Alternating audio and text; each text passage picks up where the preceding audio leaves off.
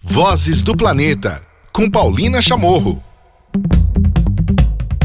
Começando mais uma edição especial do Vozes do Planeta em 2020, nós começamos com todo, toda semana trazendo episódios relacionando é, a nossa relação com o meio e dessa vez eu tenho o grande prazer de finalmente tê-lo aqui para uma conversa no nosso espaço. Nós vamos conversar com o físico Ricardo Galvão. Professor, é um prazer tê-lo aqui no podcast. Dessa conversa participa hoje também o Cláudio Ângelo, então nós não vamos ter o mundo real, o mundo real vai ser essa conversa inteira que a gente vai ter. Como vai, professor? Como vai, Cláudio? Um prazer recebê-los aqui hoje. Paulina, muito obrigado pelo convite. Estamos uh, sobrevivendo né, nesse período difícil que todos estamos atravessando. Né? Eu estou aqui já um mês recluso no meu sítio, até sem ver filhos e netos, mas trabalhando. Então, vamos uh, enfrentando essa situação da melhor maneira possível. Cláudio, tudo bom? Prazer. Tudo bom, Paulina? Boa tarde, professor. Boa tarde. É prazer estar aqui com vocês. Professor, eu queria começar fazendo uma pergunta quente aí para o senhor. Ordem do dia. É, a gente grava esse podcast na sexta-feira, dia 17 de abril, e na manhã de hoje, o presidente Jair Bolsonaro demitiu o João Filgueiras da presidência do CNPq. O Filgueiras soube da demissão pelo Diário Oficial né? Não é a primeira vez que um alto funcionário deste governo fica sabendo da sua exoneração é, pelo Diário Oficial, uma coisa que parece que está virando um hábito. Mas eu queria é, saber do senhor o que, que isso diz sobre o Brasil, sobre o governo brasileiro e sobre essa interação conflituosa do governo brasileiro com a ciência, ainda mais agora no meio dessa pandemia, no momento que o CNPq está, né, como a gente sabe, é, muito depauperado e a presidência do CNPq estava tentando é, brigar por mais recursos aí. Bom, primeiro, Cláudio, eu estou surpreso com essa notícia. Eu não acessei as notícias desta manhã e fico, fiquei até um pouco chocado e triste, porque o presidente do CNPq, o professor João, não é Filgueiras, né? Você disse Filgueiras? Azevedo, né? Filgueiras ah, Azevedo. Certo.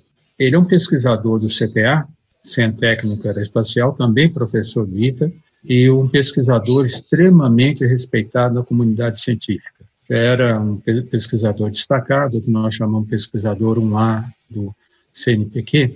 E é curioso, agora tem uma história curiosa sobre isso, que em 2015, eu, ele e o professor Anderson, que voltou a ser reitor do ITA, nós três fomos convidados para participar de uma disputa para ser reitor do ITA. Então, nós três participamos, professor Hans Correia, o João e eu.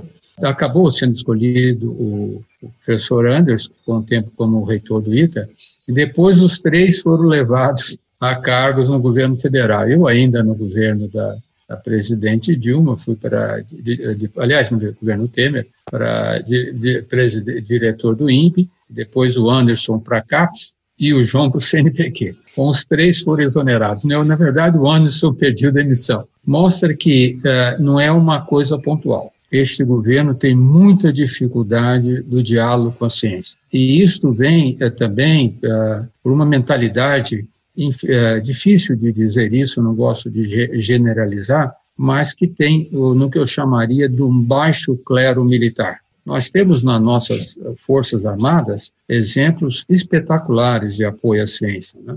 O maior prêmio científico que existe no Brasil do almirante, o almirante Álvaro Alberto, que sempre promoveu a ciência. No próprio Exército, nós temos um exemplo espetacular do general Argos Moreira, que foi um, dos, um grande pesquisador, desenvolveu o primeiro acelerador de elétrons uh, no país. Né? E no, na Força Aérea, nós não temos ninguém menos que o, o brigadeiro Casimiro, que fundou o ITA. Então, nós temos exemplos nas Forças Armadas, e que continua, tem gente hoje, que sempre apoiaram e sempre valorizaram a ciência. Mas, infelizmente, nesse governo, aparentemente, dominou um baixo clero, que é, talvez em torno do professor, aliás, do presidente da República, né? e que houve, infelizmente, aquele astrólogo de, está nos Estados Unidos, né?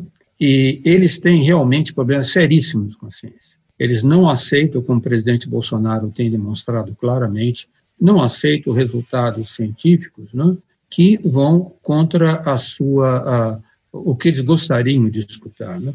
Ah, em muitas das palestras que eu tenho dado, essa situação do presidente Bolsonaro me faz lembrar com bastante tristeza ah, o que ocorreu ah, do, no, com Hitler, quando Hitler tava, começou a perseguir os cientistas nazistas. Um famoso físico, prêmio Nobel, Planck, que foi um dos criadores da mecânica quântica, foi a Hitler e solicitou a Hitler, foi interferir em função do, uh, pelos pesquisadores, os cientistas judeus, pedindo que não que parasse a perseguição. A resposta do Hitler foi uh, contundente. Ele diz: os planos do governo alemão não vão ser modificados e nem parados. Uh, se expulsar os cientistas judeus significa que a ciência alemã vai ficar muitos anos sem desenvolver, então passaremos muitos anos sem desenvolver a ciência alemã. Essa mentalidade, que infelizmente não vou colocar tão forte, mas eu vejo claramente no presidente Bolsonaro. Professor, é, puxando por esse gancho justamente do, do, de olhar para a ciência, né, e como isso vem sendo colocado. O ano passado foi especialmente é, tumultuado, né, tivemos é, essa é, a saída, né, tivemos a demissão no, no INPE, é, com os dados sendo colocados, né, e uma defesa muito grande, né, justamente dos dados. No final do ano, o senhor passou, entrou numa lista dos cientistas mais considerados, né, na, em 2019, dentro da Nature, da revista Nature, foi reconhecido como título de cidadão paulistano também. Enfim, por esse outro lado, a gente vê o crescimento, eu queria entender se o senhor é, considera essa valorização que está acontecendo da ciência e como ela vem sendo repassada para a sociedade e um olhar já mais apurado, então, para a nossa realidade aqui brasileira, dessa relação, dessa briga de narrativas, para colocar de uma maneira bastante educada também. Bem, é uma pergunta interessante, Paulina. Uh, inclusive, quando entrei nessa lista da revista Nature, não sabia que entraria, fui entrevistado por um repórter deles, quando eu estava nos Estados Unidos, Universidade de Colômbia, num colóquio, e eu, conversamos quase durante um dia todo, e até perguntei, falei, olha, esse ano eu não fiz nada, nem nenhuma publicação científica tanto de destaque. Mas a resposta dele foi muito curiosa. Ele disse o seguinte: esse ataque que vem sofrendo a ciência é, desses negacionistas é no mundo todo. A revista Nature identificou em vários lugares, infelizmente, essa atitude contrária à ciência, que é até curiosa, porque no passado essa atitude vinha principalmente das pessoas, os extremistas religiosos. Né?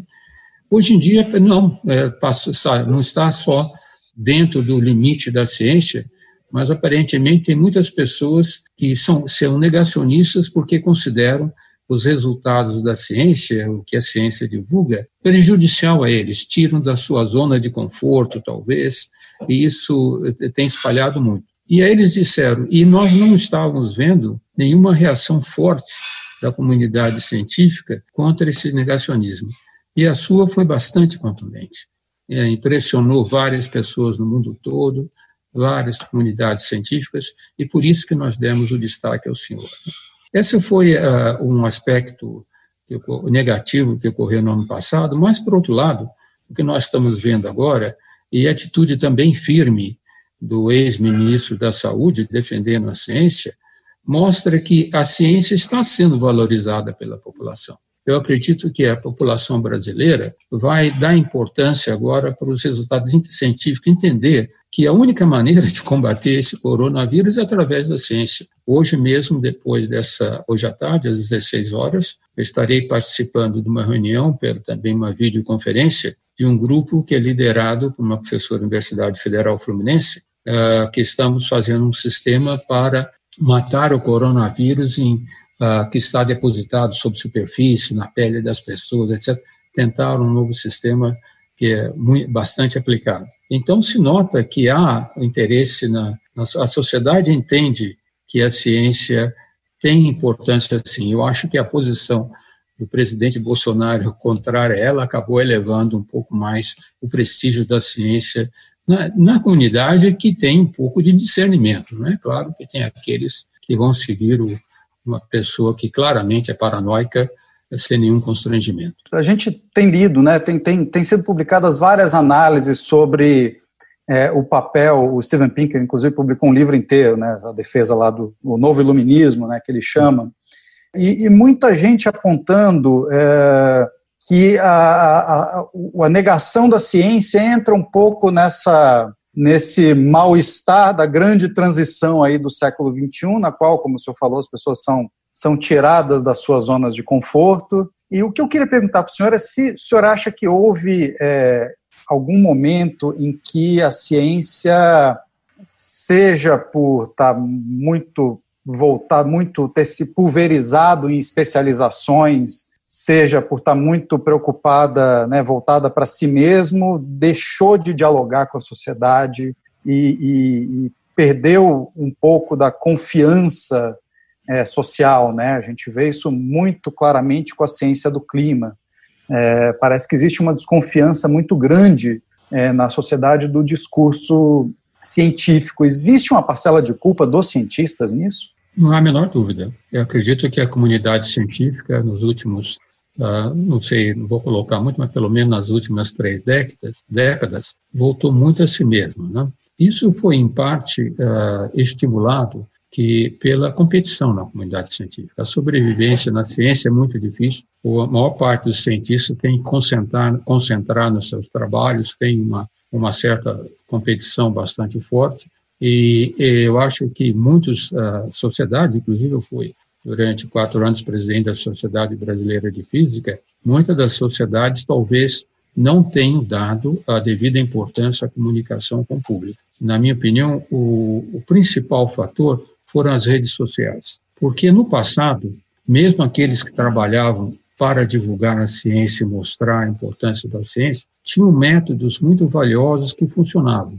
Nós temos aí em São Paulo a famosa Estação Ciência do professor Ernst Hamburger, que teve um sucesso enorme. Né? Uma pessoa que uh, deve ser sempre lembrada pela sua, uh, pelo seu trabalho na divulgação da ciência e mostrar o valor da ciência para a sociedade. No entanto, quando, entrou, uh, quando entraram as redes sociais, isso deu um acesso muito forte a pessoas que uh, queriam se comunicar de qualquer forma, queriam se manifestar até, até, até contra resultados científicos, e deram, deram uma ferramenta muito poderosa. Porque, por exemplo, para responder se uma pessoa coloca alguma coisa contrária, vamos colocar, uh, por exemplo, o Olavo de Carvalho falar contra o Einstein, por exemplo. Né? Então, por exemplo, um aluno me mostrou um discurso dele dizendo que o Einstein estava errado. E coloca isso no Twitter. Uh, um, são poucas, poucas palavras, poucas frases que colocam ali. Para responder isso, se um cientista vai responder, ele precisa de profundidade. Tem um problema na ciência que resposta, poucas respostas na ciência pode ser dada de uma forma curta, que seja que transfira toda a informação necessária para a devida compreensão da quem que escuta, principalmente aquele que não tem nenhuma formação científica. Eu acredito que a comunidade, eu mesmo sou uma pessoa que não uso nenhuma rede social, mas eu acho que a comunidade científica, aliás, como os nossos políticos na eleição passada, eles não souberam dar o devido valor de como atuar nas redes sociais. Hoje em dia, nós temos que, a comunidade científica tem que aprender a atuar nas redes sociais de uma forma mais contundente, mostrando a importância da, da ciência, a relevância da ciência. E outro problema foi esse desenvolvimento tecnológico, né? Porque, veja, todo mundo fala, eu adoro, meus netos falam, eu adoro tecnologia, etc. E quando vai falar em tecnologia, o que eles estão fazendo é pegando um celular e aprende a apertar botões e vão por tentativa e erro, aprendendo como se faz aquilo. Pouca gente dá importância ao valor da ciência que está por trás daquilo, certo? E pouca gente se preocupa. E simplesmente ao dominar essas técnicas, eles acham que conhecem ciência sabe ciência. Infelizmente, ciência está muito longe disso. Né? Professor, agora já partindo também para uma pauta, a gente vem tratando em vários episódios aqui sobre o corona, eh, sobre o coronavírus e sobre, né, eh, em diferentes aspectos é, de influência na sociedade, perspectivas, se temos ou não. E a gente caiu estamos vendo um filme repetido, um pouco piorado, com a questão do desmatamento. Né? Temos novos índices é, assustadores, alarmantes. Então, queria fazer essa relação, se o Cláudio puder, né, atualizar os números é, mais recentes, mas é, a gente tem uma nova crescente, assustador, e que traz novamente uma perspectiva bastante sombria e ainda mais se relacionando com a pandemia para o Brasil no presente e para o futuro. Né? Eu queria ouvir um pouco da opinião do senhor, depois de uma atualização aí dos dados do Fera e Cláudio Ângelo. O Terra Brasília está mostrando, a atualização foi feita hoje lá no sistema, está mostrando que a gente está com em área de alertas de desmatamento é, até 10 de abril, a gente já está com 5.457 quilômetros quadrados na Amazônia, que é o segundo valor mais alto da série do DTRB. Quer dizer, é, faltam quatro meses ainda para terminar o período de apuração, né, que começa em agosto de um ano e vai até julho do ano seguinte. Então, ainda falta, né, maior parte de abril, maio, junho, julho, e a gente já está com o segundo valor mais elevado da série, perdendo apenas para o ano passado, né, que foram 6.839 quilômetros quadrados. Eu sei que recorde aí, né? Que já, já era o maior valor em uma década, né? Eu sei que o Bohr dizia, professor, que é muito difícil fazer previsões, especialmente sobre o futuro, mas o senhor acha que a gente está aí caminhando para uma retomada do patamar de desmatamento que havia na virada do século, na casa dos 13 mil, 15 mil quilômetros quadrados? Olha, realmente é, é, é difícil fazer previsões, Cláudio, mas o cenário é extremamente preocupante, né? não há a menor dúvida. Eu não sabia desse resultado que acabasse de dar, mas eu li ontem ainda o aumento do desmatamento, e temos que lembrar, estamos um aumento do desmatamento uma época que não é muito comum, né, porque não chegamos ainda plenamente à estação da seca na Amazônia. Então, nós estamos numa situação extremamente complicada. Eu acredito que, nesse ponto, todo esse problema do coronavírus veio para a, também ajudar aqueles que são contra o controle do desmatamento na Amazônia. Né? Tivemos uma entrevista há pouco do, do Marcelo Brito, não sei se vocês viram, que é o presidente do agronegócio, presidente da Agrotoma, e ele mesmo falou que na, em Mato Grosso a grilagem está correndo solta. As ações de grilagem, as pessoas, nós sabemos como eles fazem isso, primeiro desmato, depois fazer a grilagem. Né? Está completamente incontrolado. O ministro Ricardo Salles não está tomando as medidas que devia, está usando como desculpa do coronavírus, que não pode se mandar fiscais no IBAMA. Tivemos aquele, ah, foi uma demissão recente né, de um diretor do IBAMA, porque tomou uma atitude forte contra os matadores, agora não me lembro se foi no Amapá, mas na Amazônia, todos no Pará. atitude forte. Em Pará, eles uh, foi demitido e colocou mais um oficial da, da Polícia Militar. Então, infelizmente, eu acredito que nós não vamos cumprir o que devemos, pior, vai aumentar. Nós sabemos que em 2020, o compromisso brasileiro, aliás, firmado por lei, é que o desmatamento na Amazônia não poderia passar de 3.900 quilômetros quadrados. Nós vamos passar longe disso. Eu tenho quase certeza que passaremos dos 10 mil. Não sei se chegaremos aos 13, 14 mil, mas é extremamente preocupante. Nós tivemos aquela comissão criada, Comissão da Amazônia, esqueci o nome, né? Conselho, Conselho da Amazônia. Conselho da Amazônia, sobre a, dire, a, a presidência do vice-presidente da República, né, o general Mourão, eu não vi, nem vi, né, talvez tenha tido, mas não vi nenhuma notícia de reunião e nenhuma preocupação de como eles estão fazendo, nada foi elaborado. Então, realmente, do ponto de vista da preservação da Amazônia e outros ambientes, né, nós não podemos esquecer que ainda eles podem voltar àquela lei de fazer, uh, permitir o plantio de cana não só na Amazônia, como no Pantanal. Então, isso daí está sendo discutido no Congresso, outra ação extremamente preocupante. E isso, como brasileiro, estou realmente triste com esse cenário que está sendo aberto para nós no futuro. É, na verdade, professor, o plantio de cana na Amazônia e no Pantanal já foi autorizado por decreto. Autorizado por decreto. No final do ano passado, eles, né, o senhor tem razão, eles ficaram anos discutindo isso no Congresso, senadores ligados uma parte do agronegócio tentaram aprovar isso é, e não conseguiu. Aí um belo dia veio lá o presidente, o Paulo Guedes e a Tereza Cristina, deram uma canetada e pronto, tá? caiu o zoneamento da cana, tá, tá aprovado. É, eu queria perguntar justamente sobre o Conselho da Amazônia. É, muita gente achou que fosse uma resposta do Bolsonaro às pressões do mercado, e agora, finalmente, ele viu com a crise das queimadas, ele resolveu se emendar e agora botou lá um general para resolver o problema e escanteou o Ricardo Salles. Você acha que essa narrativa faz sentido? Olha, não sei, eu não, não, gosto muito de fazer hipóteses sobre uh, cenários que eu não conheça bem. O, o decreto, ou, como quando criou esse Conselho da Amazônia, o que está escrito lá é o que nós gostaríamos que fizesse mesmo. Né? Preservação da Amazônia, desenvolvimento sustentável, as palavras que estão lá são bonitas, não há menor dúvida que o que está descrito é bonito, com um problema sério. Né? Além de não incluir uh, os representantes dos governos da Amazônia, porque não tem menor uh, sentido dizer que ficaria muito grande, que é besteira, né? e também não incluir uh, diretamente a comunidade científica, certo? a comunidade científica e também a comunidade empresarial que trabalha na Amazônia de uma forma sustentável. Esses representantes deveriam estar lá. Né?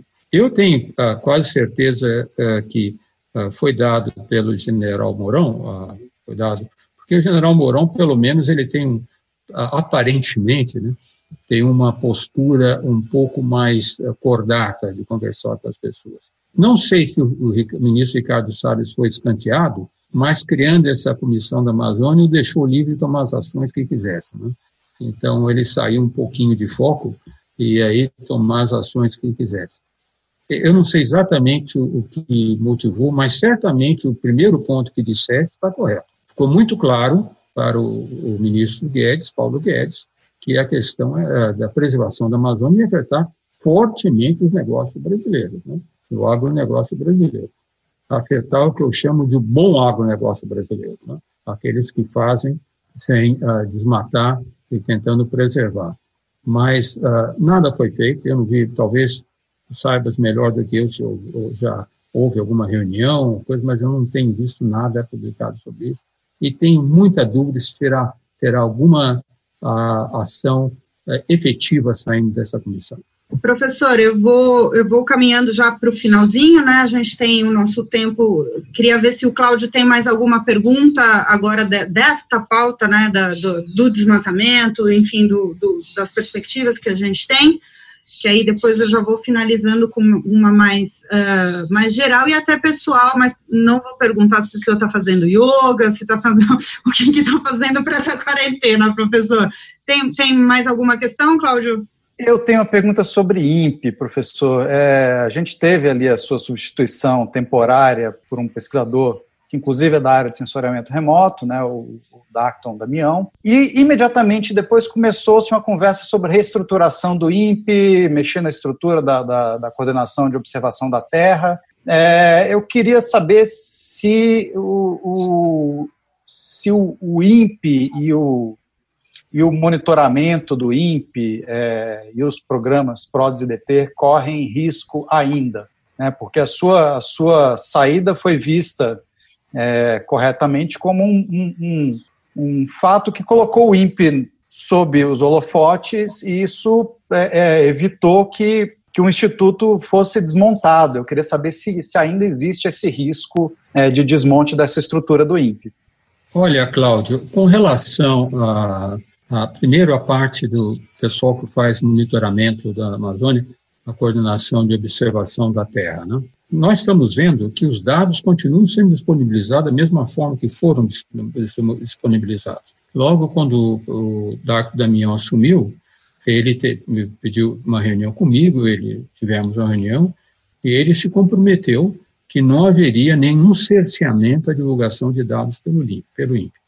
Então, isso, e aparentemente está sendo seguido, e eu conheço os pesquisadores que estão lá, e tu conheces bastante dos pesquisadores que estão lá, né? Não acredito que nenhum daqueles pesquisadores ficar, ficará calado se houver qualquer pressão para que os dados não sejam divulgados, eles certamente ficarão calados, e nem o doutor Gilberto Câmara, que está em, Viena, que, eh, desculpe, em Genebra, que foi diretor do INPE, tem uma importância muito grande internacional, ficará calado se alguma coisa acontecer. Bom, então o que aconteceu é o seguinte, é, há uma proposta de estruturação e a maneira como está sendo apresentada me preocupa muito. Eu não gosto nunca, eu acho que não é eticamente correto criticar um diretor que já me substituiu, mas eu sei que essa proposta está sendo feita por imposição de cima. Não, não, não considero que haveria necessidade de mudar a estrutura do INPE agora e principalmente numa situação de transição. Eu acho que não se faz uma mudança de estrutura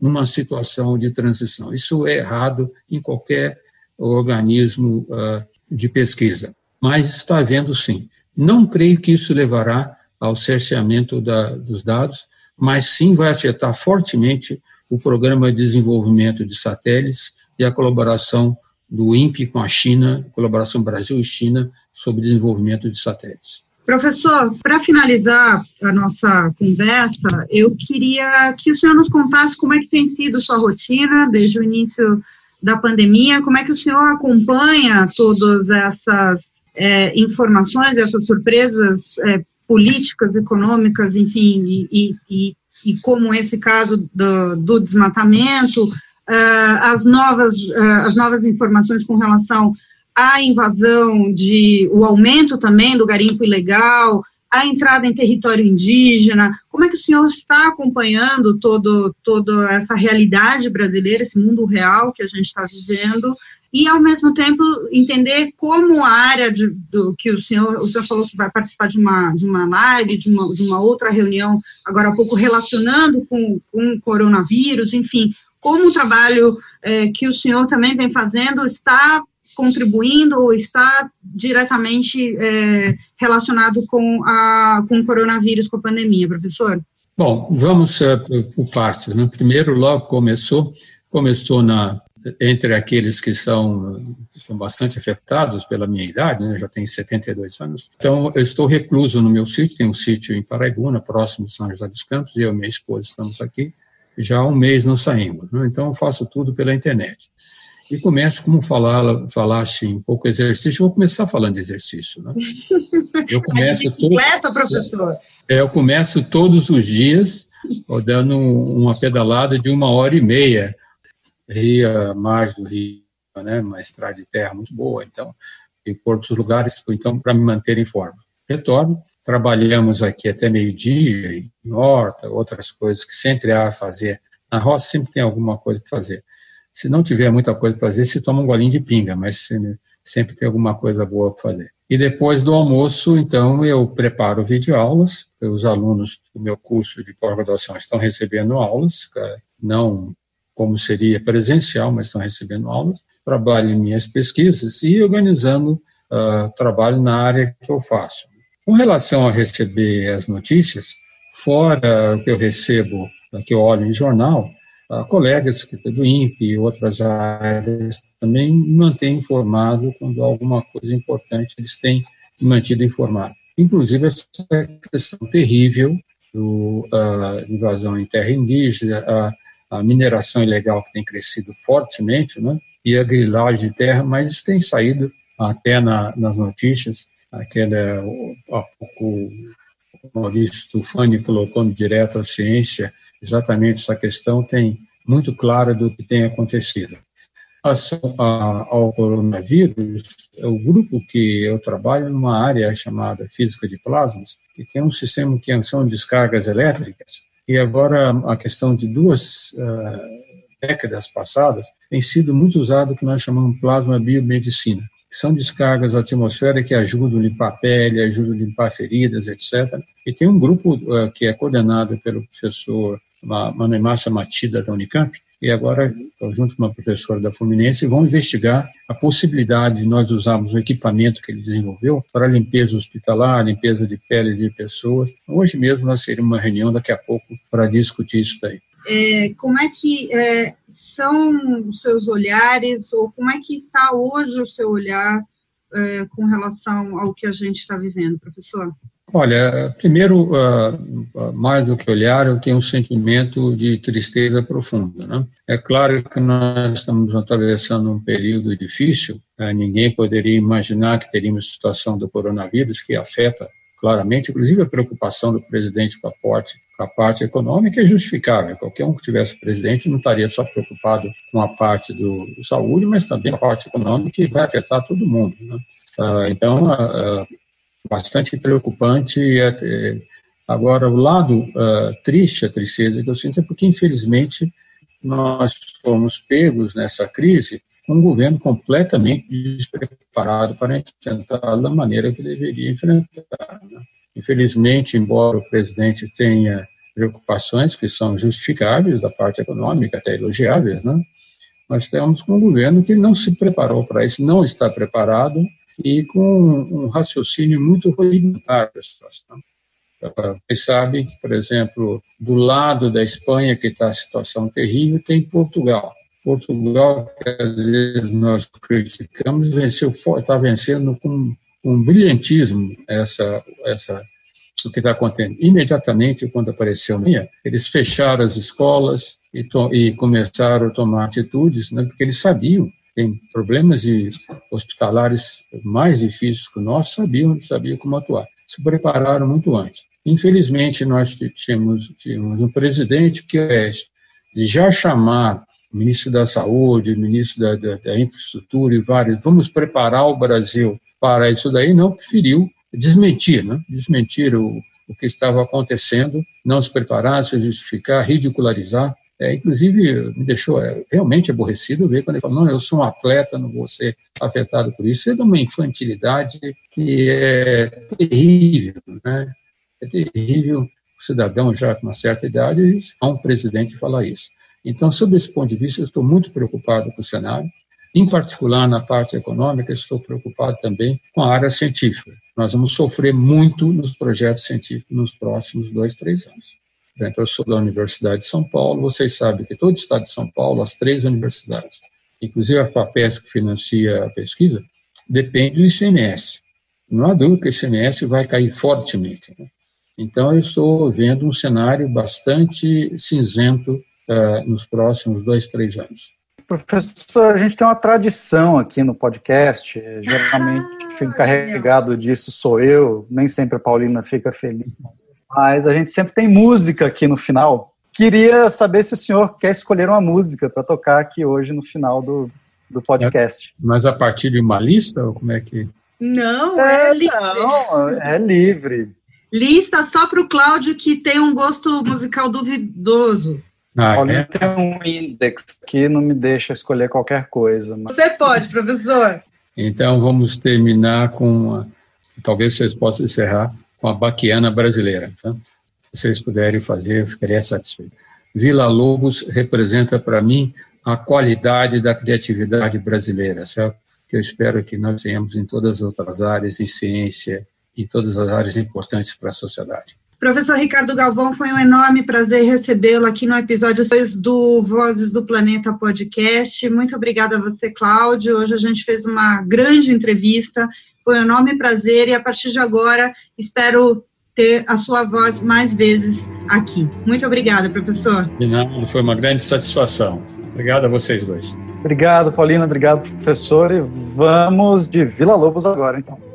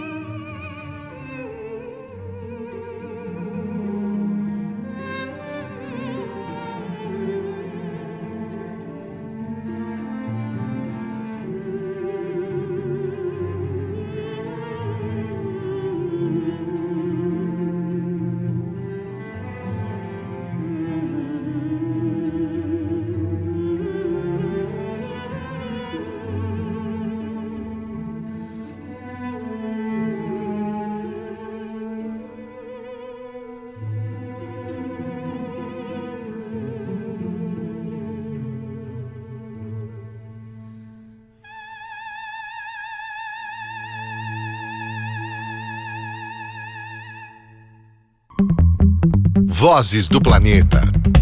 Maravilhoso, vamos valorizar a cultura brasileira. Este é o momento de falar sobre arte, falar sobre cultura, falar sobre ciência, falar sobre meio ambiente um episódio muito especial, essa conversa muito especial que tivemos com o professor Ricardo Galvão, ele que é considerado um dos cientistas mais importantes, mais influentes, né? Considerado em 2019 pela revista Nature e eu tenho o grande prazer de dividir com ele também em 2019 o título de cidadão paulistano. Pois é, o ano passado nós fomos reconhecidos pelo nosso trabalho, eu na parte da comunicação e ele, claro, na ciência. Ouvimos um trechinho de Baquiana, número 5 das Baquianas brasileiras, de Heitor Villa-Lobos, chiquérrimo, só poderia ser mesmo o professor Ricardo Galvão para escolher para encerrar esta edição.